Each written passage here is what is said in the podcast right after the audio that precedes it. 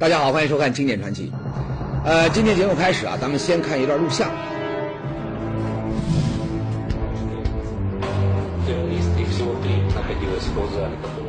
哎，就是这一段。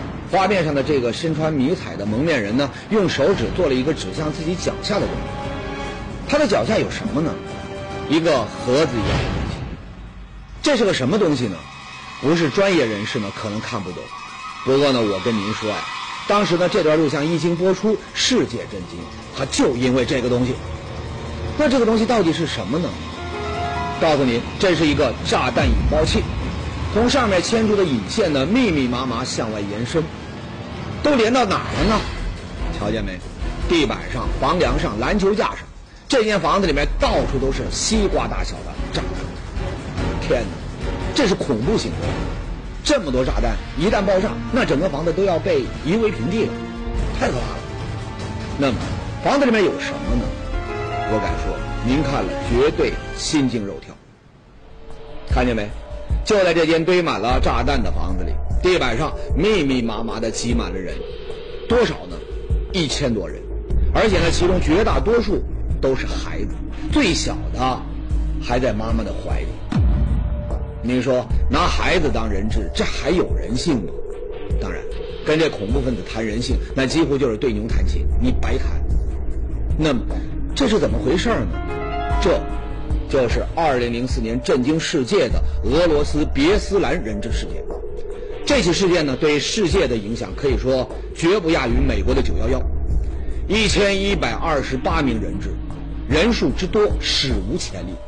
326名人质死亡，其中近200名正是那些远未成年的孩子，令人扼腕。那么，这起人质危机到底是怎么发生的呢？俄罗斯当局又是如何处理这次危机？危机到底是怎样演变成惨案的呢？这其中又有着怎样的隐情呢？对于这些问题呢，一直以来说法不一。然而时过境迁，随着档案的解密，事情的原委终于逐渐清晰。哎，咱们今天呢，就重回当年，看看那些天到底发生了什么。时间：二零零四年九月一号。地点：别斯兰第一中学，别斯兰一中，当地唯一的一所名校。每年九月一号，这里都要举行隆重的开学典礼。在当地人眼里，这可绝对是一个最盛大的节日。所谓望子成龙，孩子读名校，那是全家都高兴。哎，很多父母呢，常常拖家带口，甚至拉上最小的孩子，也要来感受一下这里的喜庆。但是，谁也没想到，上午十点。就在孩子们唱唱跳跳、满怀欣喜的时候，突然，两辆卡车冲进了校园，紧接着从卡车上跳下三四十个蒙面人。这些人手里拿着枪，腰上挂着炸弹，凶神恶煞一般，把参加典礼的老师、家长、孩子一千多人，整个都给吓懵了。大家还没有反应过来，就被这群蒙面人给赶进了学校的体育馆，人质事件就此爆发。面对突如其来的变故，大人们那是心惊胆战，孩子们那更是小脸吓得煞白，大气儿都不敢出。可就在这时呢，突然学校外面又是一阵枪声大作，怎么回事呢？有人和外围的恐怖分子交上火。什么叫枪林弹雨？这就是让人看着就心惊肉跳。那么这些和恐怖分子交火的都是些什么人呢？说了呢，您可能不信，全是孩子的家长，像父亲、爷爷、叔叔，反正跟这个孩子沾边的这长辈，听到孩子被绑架的消息，操上武器，他都都来了。一时之间呢，校里校外枪声四起，子弹横飞啊！看到这儿呢，除了心惊肉跳啊，我猜啊，您一定还会奇怪，他说这些家长怎么这么快就得到了消息呢？别斯兰又到底是个什么地方啊？普通居民怎么会有这么多枪呢？哎，这里呢，咱们要介绍一下，别斯兰在世界地图上您很难找到它，它位于高加索山区，俄联邦北奥塞梯共和国境内，它是一个只有三万五千人的小镇，地方小，所以呢消息传得快。那么这里的居民怎么会有这么多的枪呢？这个呀，跟他们的生活环境有关。咱们看地图，它的东边是英古什共和国。如果再往东，您就会看到这个名字——车臣共和国。车臣这个名字呢，您肯定不陌生。这些年国际新闻里面经常出现。他就因为车臣分离势力一直不肯消停，把跟俄罗斯呢一直闹腾的够呛。一九九四年和一九九九年，俄罗斯曾两度出兵平定车臣叛乱。到二零零零年，叛乱那是终于平定了，可新的问题呢却让人更加头疼。怎么呢？叛军残部窜入高加索山，正面我打不过，他们就玩起了恐怖。今天骚扰俄军，明天袭击平民，结果呀。位于高加索的别斯兰深受其害，经常被恐怖分子骚扰，实在没辙，别斯兰人只好拿起武器保卫家园。只是这回呢，他们万万没有想到，恐怖分子竟然盯上了孩子。孩子面临危险，当父亲、当长辈的那谁都会玩命。一时间，拿着枪赶到学校的家长那是越来越多，有多少？据估算，多达五千。都会赶上一个师，可问题是，谁也不敢强行往里攻，为什么呀？孩子在里面，真要把这恐怖分子逼急了，他们对孩子下手怎么办？哎，家长们只能干着急。就在这时呢，警察赶到，可是有用吗？咱先不说对付恐怖分子，就光这学校外面这五千多拿枪的爷们儿，那警察他也根本应付不了，现场那是一片混乱，怎么办呢？哎，得赶紧向莫斯科汇报。很快得到消息后呢，时任俄罗斯总统的普京当时迅速下达了第一道指示：调派反恐特种部队，火速赶往别斯兰控制局势。没有他的命令，现场再也不许听到枪声。哎，普京那可是前苏联克格勃出身，他当然明这恐怖分子的人数、身份、装备还有目的，什么都不清楚。如果盲目行动，只会让人质更危险。那么，这帮恐怖分子到底是出于什么目的绑架孩子们的呢？当时呢，谁也不知道。反正啊，先不管，特种部队和家长们把个学校围的那是里三层外三层，水泄不通。不过呢，大家最想知道的，那就是里面到底是个什么情况。他急呀，可没辙呀，唯一能做的就只能是静观其变。然而，就在上午十一点多钟的时候，人群呢突然是一阵骚动。怎么呢？混乱中居然有十五个学生逃了出来。哎，有转机，所有家长都围了上去。里面什么情况啊？啊，你们怎么逃出来的？可是呢，一问之下呢，大家的心呢又凉了半截。怎么呢？原来啊，这十五个学生没进体育馆。事发时呢，他们躲进了学校的锅炉房。这会儿啊，他趁着这个恐怖分子不注意，他偷偷跑了出来。那至于体育馆里面什么情况，他们根本就不知道。怎么办呢？怎么才能够知道里面的情况呢？哎，就在大家着急而无奈的时候，突然大家看见从体育馆里走出了一个女人。体育馆里面走出来的女人是谁呢？一个人质。恐怖分子让他送东西出来，什么呢？一盘录像带。很快呢，袋子就被送到军方手中。那么，袋子里面有什么内容呢？是恐怖分子提出的要求吗？咱们一起来看看。开机画面，扑面而来的就是一滩恐怖的鲜血，而一个蒙面人居然就在这个血泊中安然自得地安放着炸弹。这可是外界第一次看到劫持现场的情况。狭小的空间里挤满了惊慌失措的人质。很显然，这盒录像带啊，它是恐怖分子自己拍的。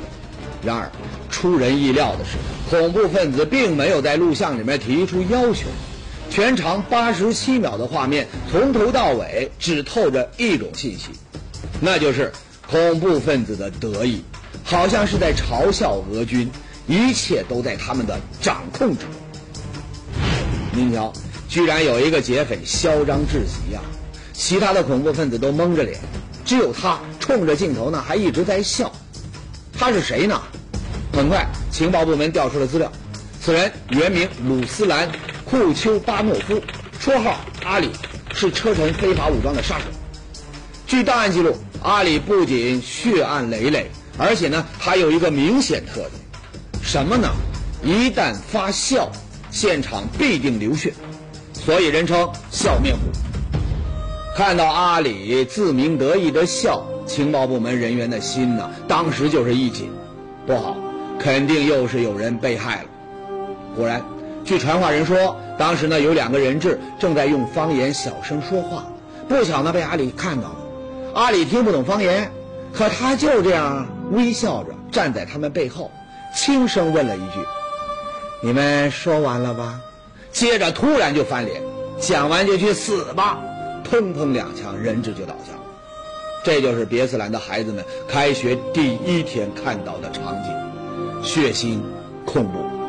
他们幼小的心灵中留下的阴影，也许一辈子都挥之不去。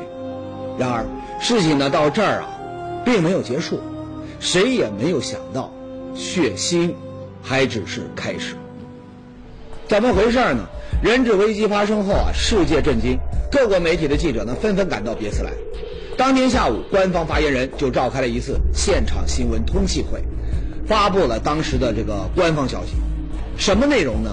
发言人说，目前确定的人质数目是三百五十四人，但恐怖分子的人数、身份要求都不清楚。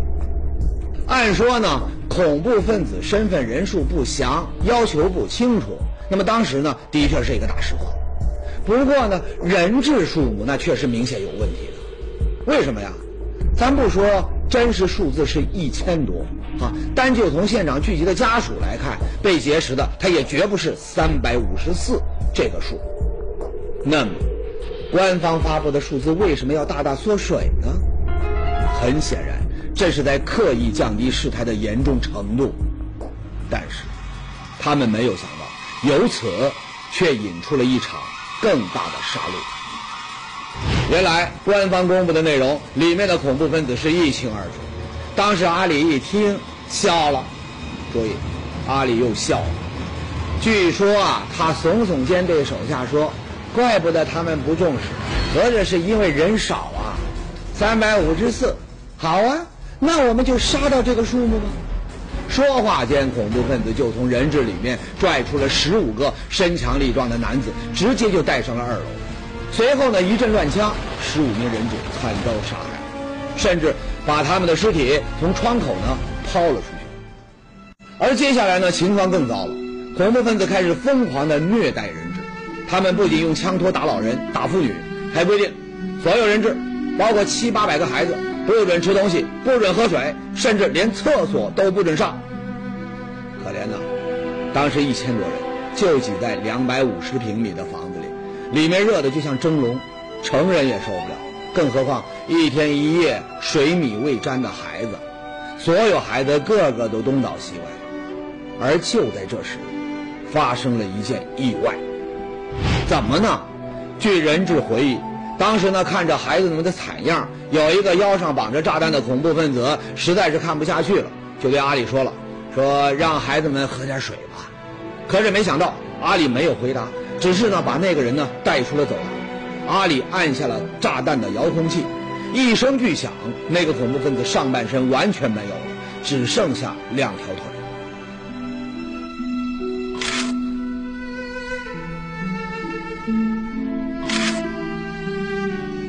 命杀自己人也不允许对人质有半点同情，恐怖分子的凶残已经到了极致。那么，恐怖分子为什么不提任何要求，只是一味的虐待人质呢？很显然，阿里呢这是在玩心理战，为后面谈判增加筹码。那么，俄罗斯官方就真的只能被动等待吗？还有什么办法可以解决这场危机呢？比如说，武力解决。事实上，对于这个问题呢，不仅人质家属在问，特种部队从一开始呢也一直在考虑。只是事关上千名人质，其中大部分还是孩子，怎么营救，那得经过最精细的筹划才行。在向联合国通报了事件的情况，并得到国际授权之后，哎，特种部队找来了学校建筑的各种资料，开始着手研究武力解决方案。可是，没想到。研究来研究去，他们发现，无论从哪个角度来看，整个局面好像都是一个死局。没得解。为什么呢？咱们先说学校的建筑格局，其实呢它非常简单。您看，学校中间呢是体育馆，三面是教学楼，一面是正门口，简单吗？可正是这种简单，造成了恐怖分子易守难攻的局面。怎么呢？人在里面往外看，看的那是一清二。前面我们说了，体育馆的关键位置都装了巨型炸弹，一旦发现有人强攻，恐怖分子可以随时引爆。所以地面强攻显然不行。那空降呢？有人可能会问了，说看那么多反恐片，那不是经常看到空降部队神出鬼没吗？这个呀，就一句话。更没戏，为什么呢？体育馆的屋顶是坡形体，它空降不了，空中打击和地面强攻都被排除。那地道战行不行？二零零二年，莫斯科剧院人质危机，俄军特种部队就是挖地道啊，他通到现场，然后呢释放这个麻醉气体来实施营救。那么这一招在别斯兰能不能再用一回呢？您猜怎么着？也不行，为什么呢？别斯兰位于山区，地下呢全是岩石，你要想刨地，那就跟这挖隧道差不多，短时间之内啊根本行不通。更何况你就算挖通也没有效果，为什么呢？这帮恐怖分子显然吸取了莫斯科剧院事件的这个教训，他学乖了。怎么呢？您来看，教学楼所有窗户玻璃全被砸碎了，通风效果那好得很。空中、地面、地下武力进攻全部可及。这一下，俄罗斯官方啊就有一点犯难了。难道特种部队就只能是聋子的耳朵摆着？那还有别的方法可行吗？啊，比如用同等数量的成人去交换孩子。可是呢，对于这个提议，恐怖分子直接就说了 “no”，不行。那么，恐怖分子绑架孩子到底是为了什么呢？不可能毫无目的吧？所有人苦思冥想，再次陷入痛苦的煎熬。哎，就在事发第二天，事情终于有了变化。第二天，准确点说呀，是危机发生三十个小时之后，情况出现变化了。怎么呢？恐怖分子终于耐不住了。阿里就是那个笑面虎，让人给普京送去了一封信。那么信里写的是什么呢？信的内容是这样的。弗拉基米尔·普京，我们知道不是你发动的这场战争，所以现在我们给你提供一个双赢的机会：独立换安全。只要你把军队撤走，承认车臣独立，我们就保证至少十到十五年里不对俄罗斯军队发动袭击。我们所做的一切，并不是要破坏和羞辱俄罗斯，我们施予你和平。怎么选择，你看着办。您听听，施予和平，这口气那可不是一般的强硬啊！那感觉，你普京除了答应，你别无选择。那么，信是谁写的呢？信的右下角有一个清晰的签名：沙米尔·巴萨耶夫。巴萨耶夫，幕后黑手果然是巴萨耶夫。面对恐怖分子的来信，普京有什么反应呢？事实上，普京没有丝毫的意外。为什么呢？因为他和巴萨耶夫已经是老对手。巴萨耶夫，车臣非法武装的头头，此人生性残忍，心黑手辣。那几年的车臣恐怖活动呢，大多出自他的手笔。最著名的，那就是前面提到的莫斯科剧院人质危机，导致一百一十八名人质死亡。还有，此人呢极其狡猾，俄军曾经八次差点成功的追杀他。可惜啊，只留下了他的一条腿，但最终还是让他给跑了。那么，面对老对手的再次挑衅，普京会怎样答复呢？说实话，事关国家主权和领土的尊严，你换谁也不会有商量的余地。只是呢，出于对人质安全的考虑呢，普京倒是表了个态：只要你们释放人质，军队就可以让出一条生路。当然。他也很清楚，恐怖分子绝不可能乖乖听话。事情到这儿呢，似乎一切陷入了僵局。外面的人心力交瘁，却又无可奈何。而最苦的，那还是里面的人质。三十多个小时过去，酷热难当的体育馆里，呕吐物、排泄物混杂在一起，空气里面已经散发出阵阵恶臭，水米未沾的孩子们更是东倒西歪，很多人开始出现昏厥。可是这一切谁都没法改变，只能在痛苦的煎熬中忍着。那么，事情后来到底出现了什么变化，才最终打破了僵局呢？这就要说到危机发生五十个小时以后，九月三号下午一点，绑匪呢突然打来电话，说可以把被杀人质的尸体运走。听到这个消息呢，当时所有的人又开始兴奋起来了，大家都满心的希望。这是不是说恐怖分子开始松动了呢？而谁也没有想到，惊天惨案却在这一刻开始。当运尸车开到体育馆边上时，突然响起了几声枪响，随后呢，枪声越来越密，双方打得不可开交。而紧接着，不得了，砰的一声巨响，所有家长都惊呆了。体育馆里腾起了滚滚浓烟。一时间，女人的哭叫，男人的嘶喊，密集的枪声混成一片。这就是惨案发生的那一刻，人们听到、看到的场景。但是，让人不解的是，不是说好运尸体的吗？情况为什么会突然急转直下呢？对于这一点呢，一直以来啊，说法不一。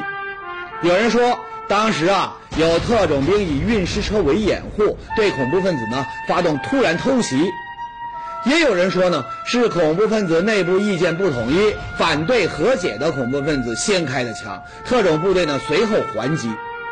那么，到底哪种说法更靠谱呢？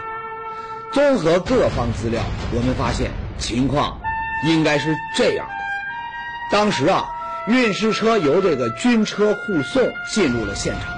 但恐怖分子看到军车，认为军队要突袭，哎，他变卦了，率先开火，当场就打死了运尸车上的人员。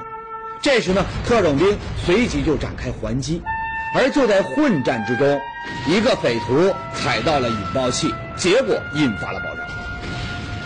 这一下，特种部队一看箭在弦上，不得不发了。爆炸已经发生，部队必须上了，否则人质那可能面临更大危险。哎。按照计划，他们开始全面进攻。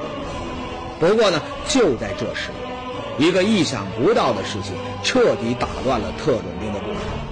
怎么呢？您还记得那些拿着武器的家长吗？听到爆炸呢，当时这些人呢可就红眼了，不由分说玩命的往里冲啊，甚至抢到了军队的前面。哎，事情就麻烦在这儿。为什么呢？按照原定部署啊，特种兵狙击手已经到位，准备随时狙杀露头的这个恐怖分子。可这些家长往里一冲，目标呢完全被他们给打过，整个场面完全就失了控，狙击手根本就没了用。而最要命的是，眼看着这么多人冲进来，恐怖分子终于狗急跳墙，引爆了炸弹。一时间，房顶坍塌，整个体育馆呢变成了一片火海。而那些可怜的孩子，几天水米未进，身体极度虚弱，被压在坍塌的顶棚之下，只能眼睁睁地看着自己在燃烧，却再也无力挣扎。就在当时，有一位摄影师拍下了一组极其珍贵的照片。看到没？在硝烟弥漫的体育馆外，一个赤裸的小女孩趴在地下。起初呢，大家都以为她死了，但没想到，两分钟之后，她竟然坐了起来。对着窗口里面凄厉地喊着“妈妈，妈妈”，可就在这时，体育馆里已经燃起了熊熊大火，小女孩却还在往窗户上爬，她要找妈妈。摄影师说，那一刻他放下相机，想要冲上去把女孩抱回来，可是也就这么短短的几秒钟，女孩消失了，紧接着爆炸再次发生，顶棚坍塌了，这一刻。所有看到这一幕的人，泪水夺眶而出，痛心。那么，这个女孩死了吗？哎，幸运的是，这个名叫艾依达的这个小女孩居然逃过了一劫。原来，就在她掉进窗口的一瞬间，妈妈扑了过来，盖在了她的身上。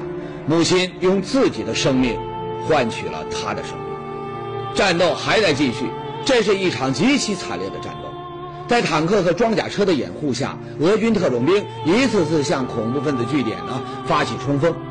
在特种兵身后，消防官兵冒死救火，抱出了一个个孩子。得以逃出升天的人质们，尤其是那些孩子们，已经完全麻木了。尽管身后枪弹横飞，但很多孩子眼神啊，直勾勾的就奔着矿泉水而去，渴呀！可还有很多孩子，在逃到安全地带之后呢，却又一头栽倒在地，再也没有起来。三百二十六名人质在这场惨案中丧生，其中包括一百八十六名孩子。惊心动魄的五十几个小时终于过去，但他却如梦魇，把伤痛永远留在了别斯兰，留在了高加索，更留给了俄罗斯。